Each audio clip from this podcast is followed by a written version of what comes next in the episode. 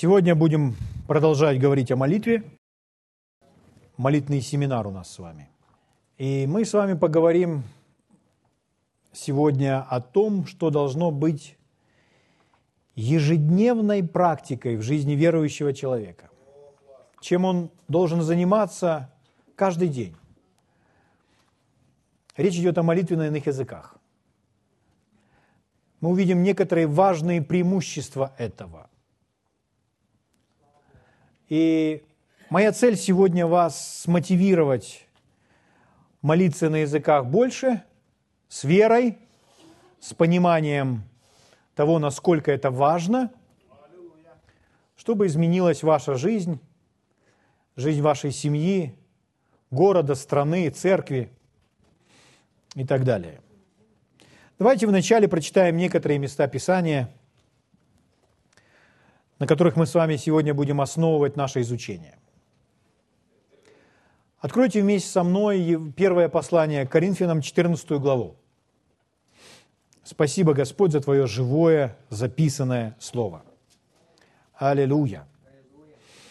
Спасибо за видящие глаза, слышащие уши, принимающее сердце. Благодарим Тебя. Я буду вам читать 1 Коринфянам 14 глава, 2 стих.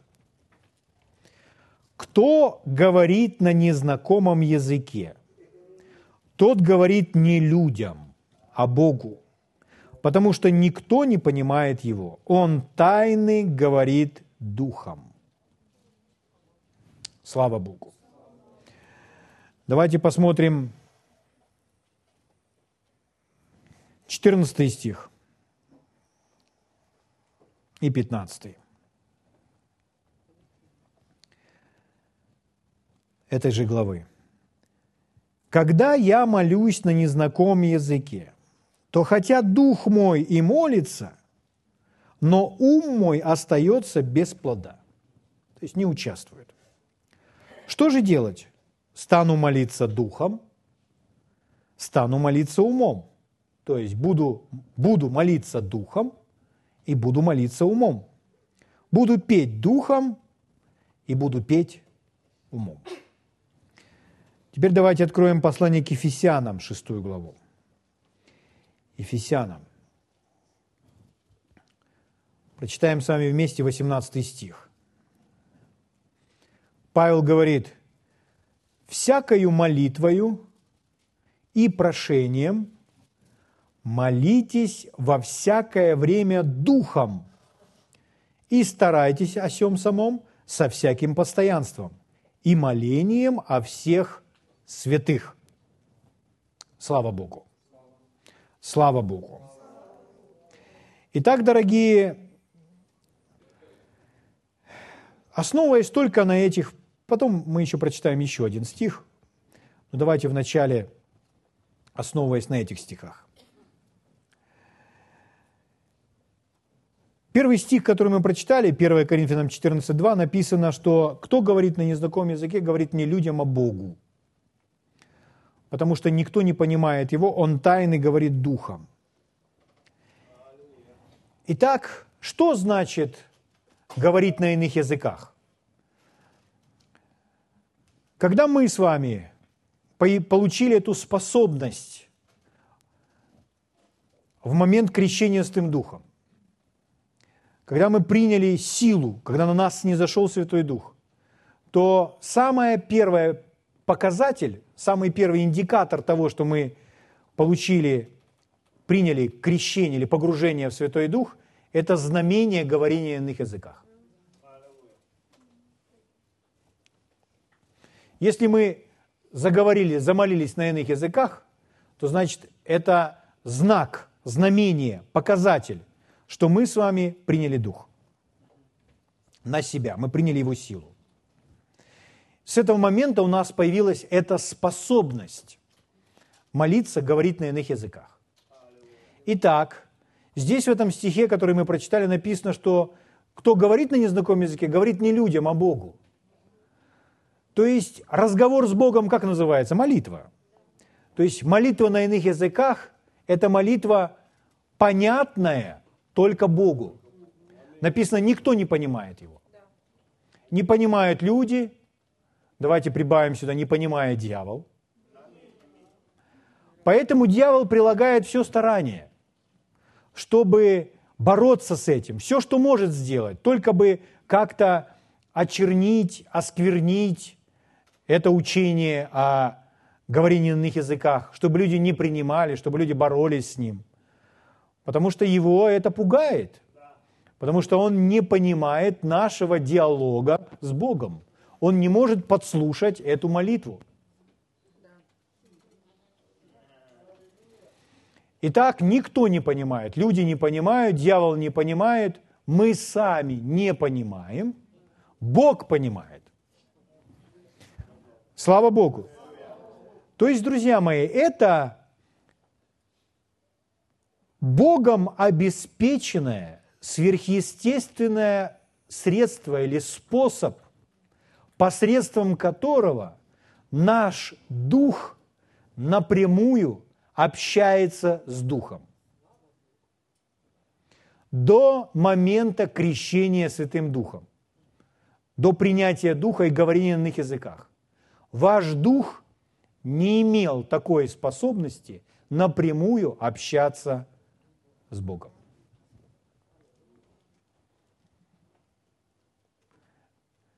Я пришел в церковь, в которую я пришел, в которой я родился свыше, по причине, Почему, как я выбирал церковь, в которую мне нужно идти?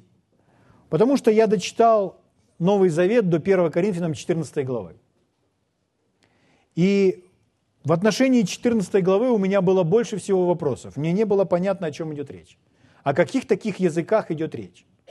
Пока мне не сказали, что там есть церковь, где люди молятся на иных языках. Я пошел в эту церковь, чтобы увидеть, как люди молятся на иных языках, потому что мне это нужно – Потому что об этом говорит Библия. Я не увидел этого на первом собрании, не увидел на втором, не увидел на третьем. Но потом на одном из собраний, когда была оживленная молитва, я услышал, как одна сестра громко начала молиться на иных языках. Когда я это услышал, я сказал, вот это то, что мне нужно. Потому что я об этом уже читал в Библии. Брат Хейген рассказывает историю, о, которую ему рассказывал его тесть. Ну, тогда он еще не был тестем, до знакомства со своим братом Хейгеном он пережил это. То есть у них в той местности, где жил этот человек со своей семьей, это такие маленькие, маленькие населенные пункты, где живут фермеры. И вот в один из них приехал молодой человек, молодой служитель, они поставили палатку, и он начал проповедовать. Сельская местность, можно так назвать. Вокруг одни фермерские хозяйства – и вот этот молодой человек поставил палатку и начал проповедовать каждый вечер. И он проповедовал только одно послание. Он проповедовал только о рождении свыше. Что люди должны родиться свыше. Кто родится свыше, тот увидит Царство Божье. Кто родится свыше, тот будет спасен. Чтобы спастись, нужно родиться свыше. Он об этом проповедовал, и люди приходили, и сотни, сотни фермеров съезжались со своими семьями – и там спасались, рождались свыше, принимали Господа. И так образовывалась эта церковь. У всех в округе возник интерес, что же там происходит в той палатке. Поэтому еще больше приходило людей. И он проповедовал рождение свыше. Затем, когда он проповедовал это свое послание, и люди уже спаслись, и было достаточное количество, достаточно большая группа людей, он начал проповедовать и учить другую тему – о крещении Святым Духом со знамения говорения на иных языках. Поэтому он постоянно, каждый день учил только об этом. И люди начинали принимать крещение Святым Духом. То есть они начинали говорить на иных языках. В той местности это вызвало еще большее удивление, переполох. Людей начало интересовать, что это случилось с нашими соседями, с людьми из нашего города, которые говорят на каких-то странных языках. Они ничего про это не знали. Поэтому очень много любопытных зрителей приходило в эту палатку, чтобы посмотреть. И они видели, как люди поднимали свои руки и начинали молиться на иных языках. Кто-то впервые, кто-то, кто принял уже, продолжал говорить на иных языках. И из-за того, что у людей не было понимания, им не было понятно, что это такое, то некоторые из них начали говорить, это этот приезжий проповедник, он что-то подливает в лампы, которые дают свет. Ну, у них там не было электроэнергии, поэтому на каждый столб вешали лампу, там, на, ну, на каком-то топливе, там, на керосине или на чем она работала. И он что-то туда подливает, что когда свет этот расходится, идут испарения, то люди вдыхают какой-то газ, и поэтому они начинают говорить на этих странных языках. Он что-то туда в лампы подливает. Когда он молился за больных и помазывал илеем, то они говорили, вот тот илей, который, та бутылочка, которая у него есть, а он туда тоже что-то подливает. И на кого он возлагает руки, они начинают говорить на этих странных языках. Ну, есть у людей было такое представление у некоторых. И поэтому большая группа людей приходила, и там были эти столбы, и лампы светят, и вокруг это освещение, а приличная часть палатки была темная. И поэтому эти зрители, они становились в темные места, чтобы на них не попадал свет, чтобы газ не доносился к ним от этих ламп. И они не хотели, чтобы проповедник их касался, и вообще подальше держались от проповедника. Но они приходили, и они наблюдали, что происходит, почему люди говорят на этих странных языках. И вот будущий тесть брата Хейгена был там со своими знакомыми, он был частью этого всего. И он наблюдал за этим. Для него это тоже было все новым. И вот из одного городка поблизости один фермер, которого, которого знали все, его знали все как порядочного человека, очень прямого, который скажет так, как есть, который не будет лукавить, прямой, искренний, открытый, порядочный человек. Он приходит в палатку, и он спасается там, услышав Евангелие. И когда они посмотрели на это, они сказали, все, теперь мы точно все узнаем. Потому что если этот человек, мы его хорошо знаем, он не примет, он не будет лукавить, он не будет э, заниматься какой-то подделкой. И если уж это наверняка, то мы увидим по нему, что происходит. И вот этот фермер там пришел, и вот когда была молитва о крещении Святым Духом, он стоял так, что на него не сильно падал свет. Он стоял в стороне. А будущий тесть брата Хейгена, он стоял в тени со своим другом. И вот они стояли в тени прямо рядом возле этого человека. Этот человек встал на свои колени, поднял руки и начал молиться Богу. И получилось так, что проповедник не дошел до него, ничем его не помазал. Свет от ламп не настолько сильно на него падал. И они видели, как этот человек вдруг, подняв две свои руки вверх, начал громко молиться на этих странных языках. И тогда этот друг будущего тестя брата Хейген, он повернулся к нему и сказал, что он говорит? Что он говорит? Послушай, что он говорит? Тот ему ответил, он не со мной разговаривает, я не знаю, что он говорит. Он, не, он еще не знал этого места Писания, говорит не людям, а Богу. Но он очень точно определил, что происходит с этим человеком. Он сказал, он не со мной разговаривает. Я не понимаю, что он говорит. Кто говорит на незнакомом языке, тот говорит не людям, а Богу. Никто не понимает его. Он тайны говорит духом. Слава Богу. Один из переводов звучит так. Он говорит божественные секреты. Когда человек молится на иных языках, он говорит тайны или божественные секреты. Это сверхъестественный, Богом обеспеченный способ – иметь общение с Богом от духа к духу сразу же, моментально, минуя все преграды, все препятствия.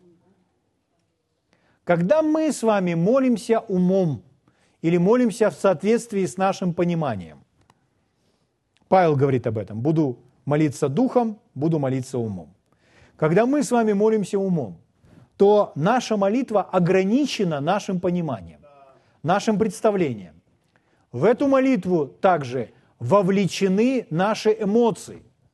То есть мы эмоционально настроены определенным образом, и это есть наше ограничение.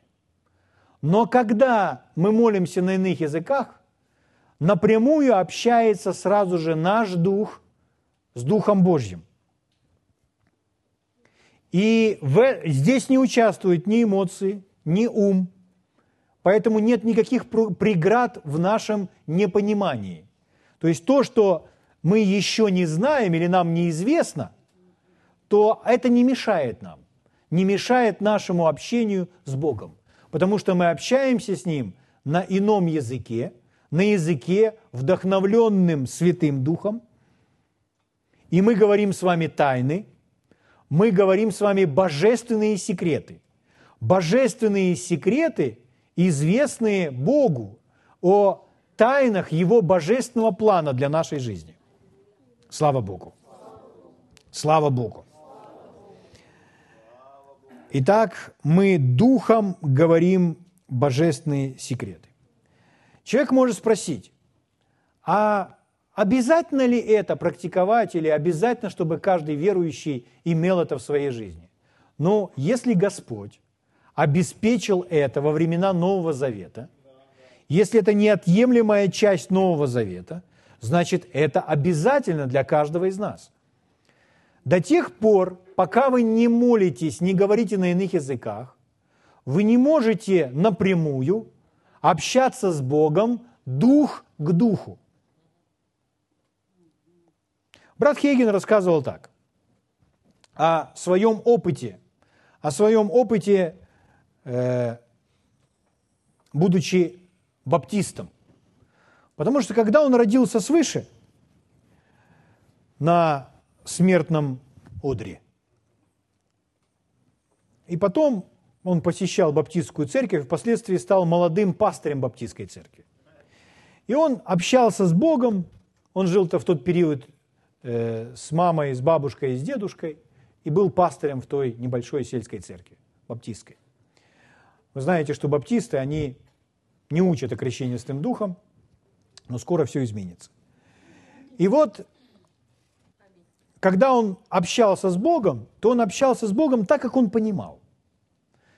Он уходил за сарай своего дедушки или там находил место среди на сеновале, среди сена, прятался там, где он был один на один с Богом, и начинал с ним общаться. И он, обща... он говорил Богу, как сильно он его любит. Он благодарил Бога за то, что тот его исцелил. Он благодарил Бога за все, что он знает в своем уме. И выражая Богу свою любовь, ему всегда казалось, что недостаточно слов, чтобы выразить, насколько сильно он любит Бога. И он говорит, всегда с этой молитвой я уходил в своем духе, осознавая неудовлетворенность. То есть не было того полного удовлетворения в моем сердце, которого я искал. Казалось, что что-то не высказано. О чем-то я не договорил, потому что у него не было способности или пути, по которому бы его дух напрямую общался с Богом. Его общение с Богом было умственным, исходящим из ума. Поэтому это было ограничено только тем, что он знает. И вот в эти моменты наступало, было, было такое время, когда его язык, его челюсти, казалось, что все начинало неметь. Когда он выражает Богу свою благодарность, свою любовь, ему казалось, что все здесь не имеет. И как будто он не мог нормально говорить.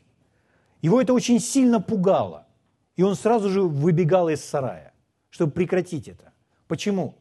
Потому что когда он был парализован, то у него был такой период, что частично было парализовано его горло и его язык. И были дни, когда он не мог членораздельно и, э, разговаривать, изъясняться своими родными и близкими. им всем было очень трудно его понимать. Потому что частично его язык, его горло, его все, что участвует для члена раздельной речи, было частично парализовано. И он помнит это состояние, как здесь все у него онемело, и он не мог этим владеть. И поэтому, когда он в молитве молился в течение часа и говорил Богу, насколько сильно он любит, и вдруг похожие ощущения начались. Его это напугало, и он избегал этого.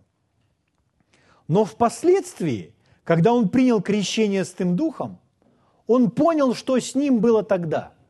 Еще тогда Бог своим духом хотел дать ему эту способность, чтобы он принял крещение с тем духом и заговорил на иных языках. Чтобы он мог общаться с Богом от духа к духу, потому что он общался с Богом на ограниченном уровне. У него не было способности напрямую от духа к духу говорить. Во времена Ветхого Завета был дар, который называется дар пророчества. Во времена Нового Завета дар присутствует также, но к этому дару еще прибавлены языки истолкования. Языки истолкования не было в Ветхом Завете. Во времена Ветхого Завета люди могли в даре пророчества рождать молитвы из сердца, будучи вдохновлены Духом Святым. Так родились псалмы Давида, молитву Моисея мы можем найти. То есть это вдохновлено Богом, но это от Святого Духа. Это Святой Дух дал рождение этим молитвам. То есть это не пришло из ума человека.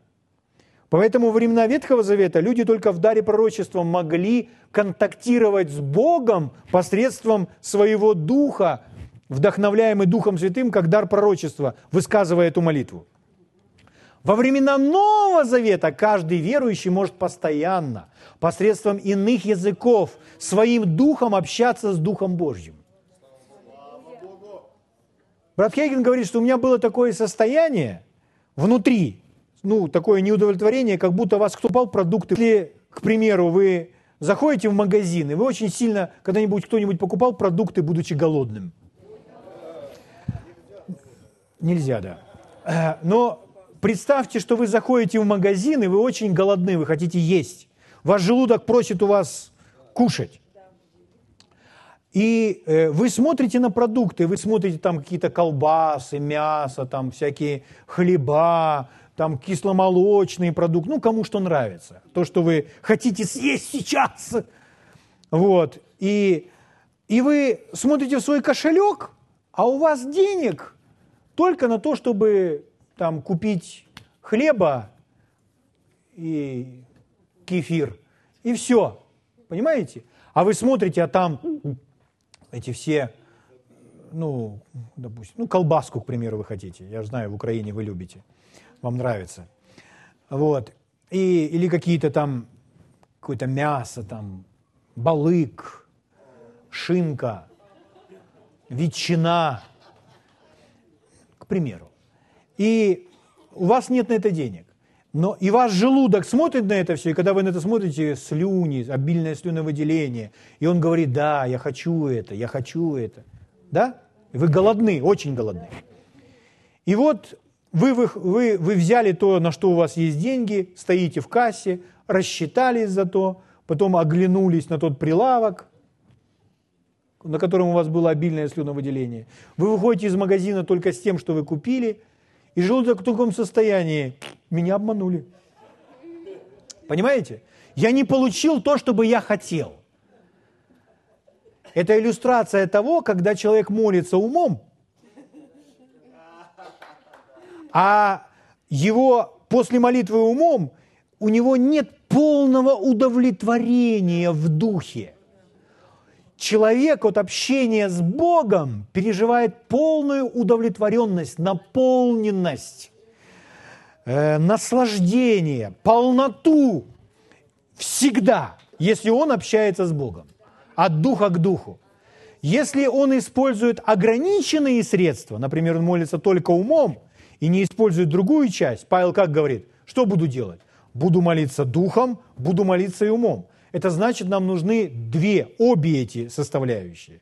Мы не можем одну выбросить, а другую оставить. Нужно и то, и другое. Но, но многие верующие, они не практикуют ежедневную молитву на языках. Они не говорят Богу тайны духом, они не говорят о божественных секретах.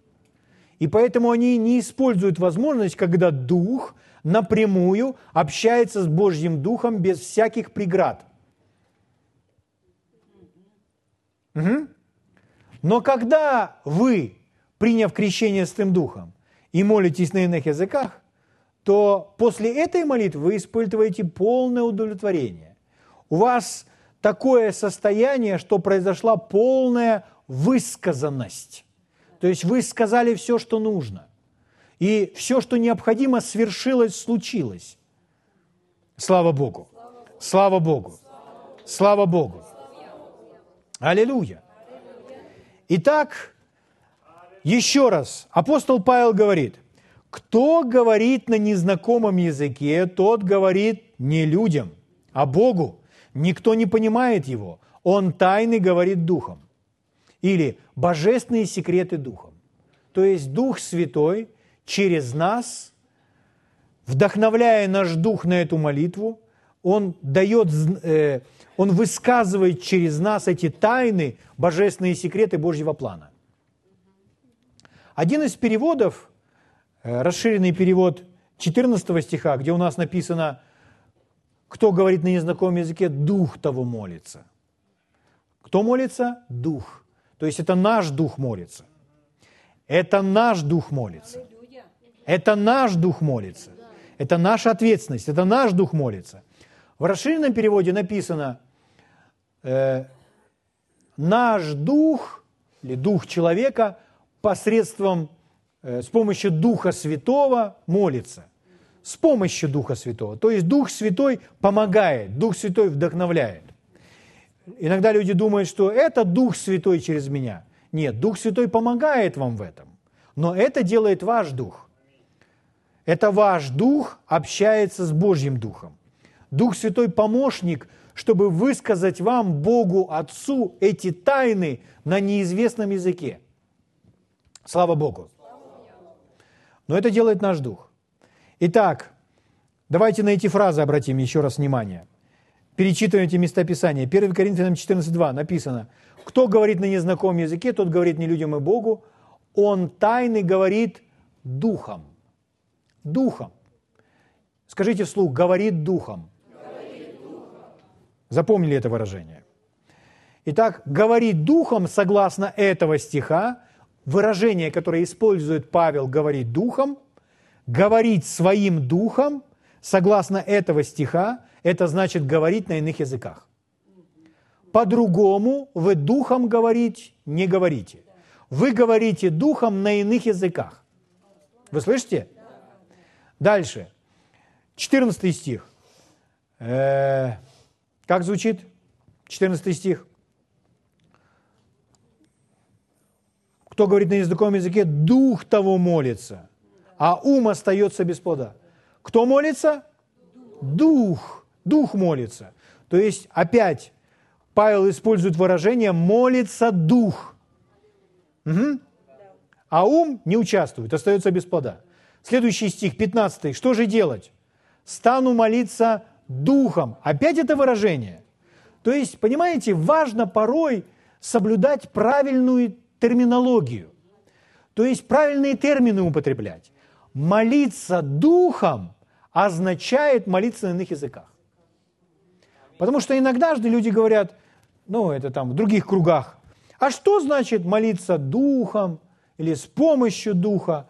Ну, это когда твоя молитва такая особо горячая, особо вдохновленная. И лидер прославления – ведет прославление, сказал, а теперь давайте споем ту же самую песню, но в духе. Духом давайте ее споем. Но согласно утверждений Павла, если использовать его терминологию, то духом значит на ином языке. Духом значит ум без плода. Если есть понимание, то это умом. Или это дар пророчества, но это другая история. Но если духом, то это значит на иных языках. Теперь мы возвращаемся к Ефесянам 6.18. Там написано, молитесь во всякое время духом. И здесь не написано на языках, но это пишет тот же самый Павел. И мы уже разобрались с его терминологией. Мы понимаем, когда он говорит «молитесь во всякое время духом», то подразумевается, что это молитва на иных языках. И старайтесь о всем самом со всяким постоянством и молением о всех святых. Поймите, умом вы не сможете молиться о всех святых. Во-первых, вы всех святых не знаете. Здесь не сказано молиться всем святым. Речь идет не об этом. Молиться о всех или за всех святых подразумевается ваших братьев и сестер, окружающих вас, живых. За мертвых молиться не надо, у них уже все хорошо. Подразумевается молиться за святых здесь, которые рядом с вами, за ваших братьев и сестер. Слава Богу. Давайте на этот счет откроем еще одно место Писания. Итак, послание к римлянам, 8 глава, с 26 стиха. Это тоже Павел пишет. «Также и Дух подкрепляет нас в немощах наших». Ну, прежде всего, хочу сказать за это слово «немощи». Слово «немощи» в оригинале это слово, которое не описывает человека, который болеет. То есть речь не идет о физической болезни. В данном случае слово «немощи», синонимы этого слова – это также слабости или неспособности. То есть речь идет не о болезни, а, а речь идет о неспособностях, о слабостях. И о каких неспособностях идет речь? Или о каких слабостях идет речь? Также и Дух подкрепляет нас в наших немощах, ибо мы не знаем, о чем молиться и как должно. То есть у нас может быть определенное незнание, о чем молиться, или как молиться об этом. О ком или как. И что же делать в таком случае? Если человек молодой христианин, и он не знает, как молиться, например, о плане для своей жизни. Допустим, он не знает будущего. Поэтому он не знает, как молиться о своем будущем. К чему идти. Или о своей будущей семье, которой еще нет. Он же не знает этого. Поэтому это определенная слабость, немощь. Или он не знает, как молиться о том или ином человеке. Он не знает, что в сердце человека. Но он может молиться посредством иных языков, с помощью Святого Духа, своим Духом. Духом значит на иных языках. Аминь. Это когда наш с вами Дух напрямую имеет общение с Духом, с Богом. Слава Богу. И эти слова вдохновлены Святым Духом о тайных или божественных секретах. Поэтому Дух подкрепляет нас в немощах наших, наших, ибо мы не знаем, о чем молиться, как должно, но сам Дух ходатайствует за нас воздыханиями неизреченными. Сам Дух ходатайствует за нас воздыханиями неизреченными. То есть речь идет о том, что это опять такая речь, которая, как мы с вами сказали, кто говорит на незнакомом языке, тут говорит не людям, а Богу, никто не понимает его. Он тайный говорит духом. Слава Богу. Итак, когда мы молимся духом, то мы получаем от Бога способность, средство, способ, благодаря которому наш дух напрямую общается с Богом. Если мы с вами молимся умом, того же самого не происходит. Вы слышите?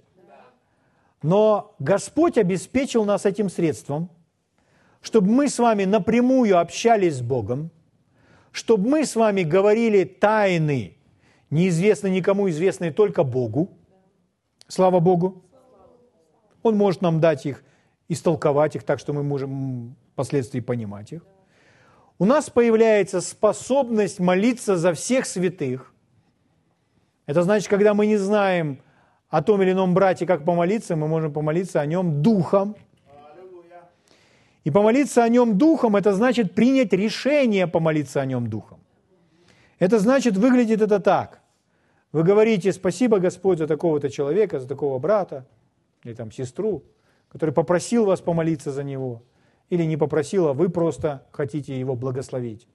И вы не знаете его ситуации, вы не знаете чего, что там ему нужнее всего сейчас. Вы, конечно, можете помолиться за него молитвами Павла, и будет очень хорошо. Но вы говорите, прямо сейчас, Господь, я буду молиться о нем духом. Кто молится духом? Вы. Вы принимаете решение молиться об этом духом. О чем вы будете молиться, принимаете решение вы. Вы знаете, многие верующие, они не идут на эту территорию. Они просто молятся на иных языках и думают, что Бог сам пусть принимает решение, о чем я буду молиться. Но Павел сказал, что же делать? Буду молиться Духом. О чем? О чем решите? Порой некоторые сферы нашей жизни не разрешаются, потому что мы не знаем, как о них молиться. Но мы можем целенаправленно молиться об этом Духом. Поэтому, если вы о ком-то начинаете молиться Духом, высказывая божественные секреты, говоря тайны Богу, это ваш Дух напрямую общается с Богом, Святой Дух вдохновляет эти слова, это совершенная молитва по воле Бога, и ситуация обязательно изменится, ситуация обязательно разрешится. Или вы увидите свою роль в этом, что нужно изменить в естественном. Но Господь обеспечил для нас с вами ценнейшее средство. Еще раз я повторю важные утверждения, которые я хочу, чтобы с вами остались, и вы унесли их. Вы молитесь духом на иных языках. Когда вы молитесь умом, вы не молитесь духом. Поэтому, если вы хотите, чтобы ваш дух напрямую общался с Богом, молитесь духом, то есть на иных языках. Тогда у вас не будет той неудовлетворенности после молитвы. Потому что когда вы общаетесь с Богом напрямую духом, вы обретете полную удовлетворенность. Будет все высказано. Когда вы не знаете, как об этом молиться или о ком, в данном случае, у вас также есть помощь Духа, который поможет вам, поддержит вас. Что значит «не знаете о ком»? Как это не знаете о ком? Дело в том, что есть очень много разных историй, когда человек в своем сердце испытывает определенное беспокойство и тревогу. То есть это не такая тревога и беспокойство, как давление врага, но это Божье руководство. Когда человек в духе знает, своим духом знает, что кто-то прямо сейчас находится в опасности. Человек не знает, кто находится в опасности, не знает, в какой опасности. Все, что он знает, что кто-то находится в опасности. Что делать такому человеку? Можно это желание в себе подавить, и вы не будете больше это слышать вот будет дальше спокойно спать. Но это не есть служение Богу. Если вы хотите участвовать в служении Богу и хотите кому-то помочь, значит, нужно начать об этом молиться. То есть, если ваш дух знает, что кто-то находится в опасности, что где-то в чьей-то жизни сейчас какие-то серьезные трудности, есть угроза жизни, просто знаете духом. Вы скажете, как такое можно знать духом? Если вы развиваете, тренируете свой дух, то это знание для вас будет более реальным. Это то, чем мы с вами занимаемся сейчас по средам. И по воскресеньям тоже. Итак, вы знаете в своем сердце, кто-то в опасности. И вы начинаете молиться. Вы начинаете молиться об этом духе. Не знаем о ком, не знаем как, потому что мы не знаем, в чем он находится. Но Бог знает. Все, что нам нужно знать, он нам сказал, кто-то находится в опасности, готов ли ты служить мне, предоставив свой речевой аппарат и свой дух, чтобы духом говорить тайны, говорить божественные секреты Богу. И когда люди повиновались и начинали так молиться, спустя полчаса, 40 минут, час, полтора часа. Они переживали победу. Они переживали победу и торжество, что ситуация разрешена. Слава Богу. И ложились спать. И один проповедник, один пастор сказал, Господь, я не знаю, о чем я молился, но Ты мне покажешь это. Я прошу Тебя, говори мне во сне, о чем я молился. Сказать, человек так попросил Бога, разговаривать так, да, так, как с другом. И он лег спать. И во сне Господь ему в точности показал всю ситуацию в, о, о человеке, которого он знал, проблема, которая у него случилась. Впоследствии он встретился с этим человеком, и все было в точности, как ему показал Господь во сне. Но проблема разрешилась благодаря тому, что кто-то подвязался за него, кто-то за него сражался в молитве. Слава Богу. Слава Богу. Поэтому говорение на иных языках – это величайшее преимущество. Если вы хотите быть удовлетворены и э, крепкими и сильными в духе, то нужно каждый день молиться на иных языках. Речь не идет о пяти минутах. Нужно увеличить это расстояние. Вы можете молиться по 15, по 20 минут в течение дня несколько раз. Один раз по 20 минут, другой раз по 20 минут, третий раз по 20 минут. Сколько вы решите? Но много не может быть. Если вы остались одни, вы идете по дороге, вы можете молиться на иных языках. Но это нужно делать с верой. Чтобы делать это с верой, нужно воспользоваться этими местами Писания. Самому себе эти места Писания процитировать. И сказать самому себе, когда я говорю на незнакомом языке, никто не понимает меня. Ни люди, ни дьявол. Я тайны говорю своим духом. Я общаюсь с Богом. Я говорю Богу. Я говорю на языке, известном только Богу. Слава Богу. Аминь. Слово Божье говорит, в 4 стихе написано, что кто говорит на незнакомом языке, тот себя назидает. Слово «назидает» или «строит» другое значение этого слова «заряжает». Мы сегодня знаем это все с нашими аккумуляторами в телефонах. Наши телефоны нуждаются в подзарядке. Так вот, мы с вами нуждаемся в подзарядке. Хотите себя подзаряжать, свой дух, свою сердцевину, молитесь на иных языках. Говорите на иных языках. Говорите на иных языках. Говорите на иных языках, слушая свой дух. Не говорите абы говорить с определенной скоростью, которой вы привыкли говорить. Говорите, прислушиваясь к своему духу. Говорите медленно, говорите тихо, говорите со знаками препинания. Слушайте свой дух, потому что это членораздельная речь на небесном, Богу известном языке о тайнах Божьего плана для вашей жизни.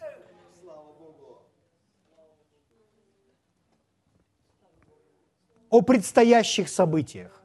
Вам предстоит важное решение. Вам предстоит важная встреча. Прежде чем это наступит, скажите, Господь, я буду молиться об этой встрече прямо сейчас Духом в течение получаса. И молитесь в течение получаса, слушая свой Дух. Если это потечет дальше у вас, и вы будете побуждаемы, молитесь дальше. Но таким образом вы приготавливаете себе путь. И когда вы придете на встречу, или состоится этот разговор, то будет такое впечатление, что двери перед вами открываются сами. Почему? Потому что все будет устроено. Слава Богу. Брат Хейген так сказал. Все то доброе, что происходит с вами, результат того, что вы молились об этом в прошедшие дни. И все доброе, которое не происходит с вами, это результат того, что мы не молились об этом в прошедшие дни. Сложно молиться о будущем, когда оно вам неизвестно. Но оно известно Богу. И Бог запланировал для каждого из нас будущее. И Он дал нам это восхитительное средство – молиться Духом, то есть на иных языках. Слава Богу! Давайте встанем на свои святые ноги.